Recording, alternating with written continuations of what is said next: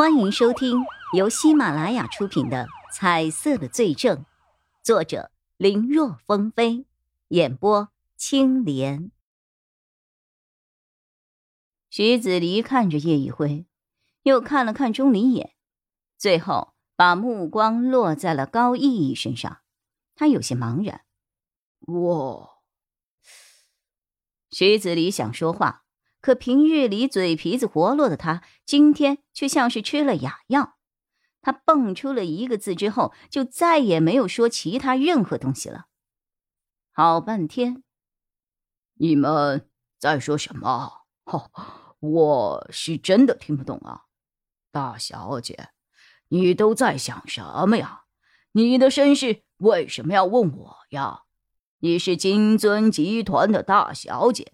高玉的女儿啊，要是听到了什么风言风语，那都是别人嫉妒，你可不要放在心上啊，要不然容易被小人利用，让真正关心你的人伤心啊。三个人都不说话，只是盯着他。高逸逸见状，冷哼了一声：“好，既然你不配合。”那我就直接去问我的母亲，相信她肯定愿意告诉我。别别！高逸逸话还没有说完，徐子离就像是被踩了尾巴的肥猫一样尖叫了一声。这一嗓子把叶一辉三个人都给吓了一跳，但同时他们也心中一喜，他们的想法没有错，这徐子离和高逸之间有协定。你都知道了呀？你觉得呢？都知道了一些什么？能告诉我吗？那你又知道些什么呢？徐子离沉默了，他看着高逸，以一种仿佛之前从来没有见过的目光打量着高逸逸。半晌后，一声叹息：“唉，行，我说，但是我有个条件。什么条件？”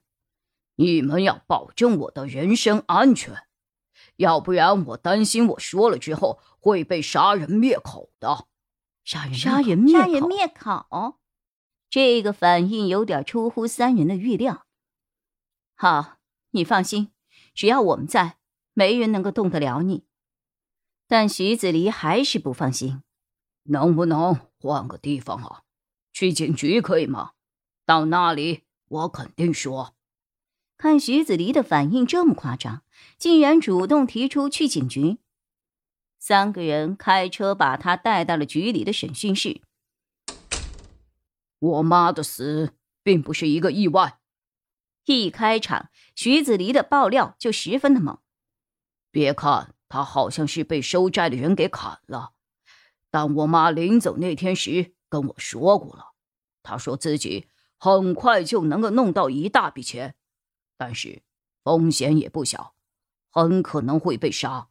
他说：“如果听到说他自杀了，或是被杀了，总之不管怎么死的，下手的人绝对是高玉。”不可能！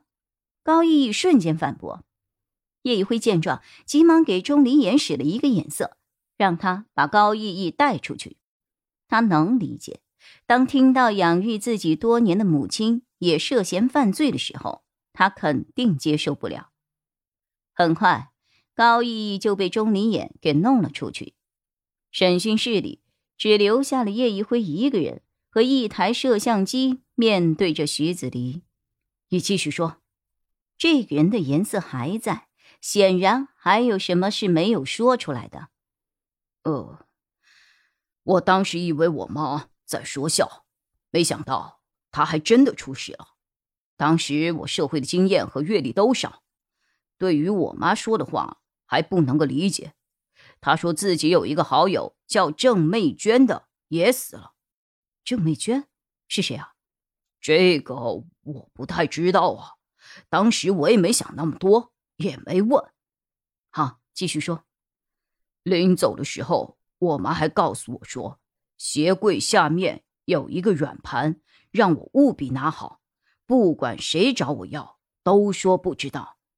后来我妈死了没多久，高玉就突然找上门来了。他假装关切了我一个多月，才问我知不知道我妈喜欢在哪里藏东西？问我有没有见过什么软盘之类的东西。他问得很模糊。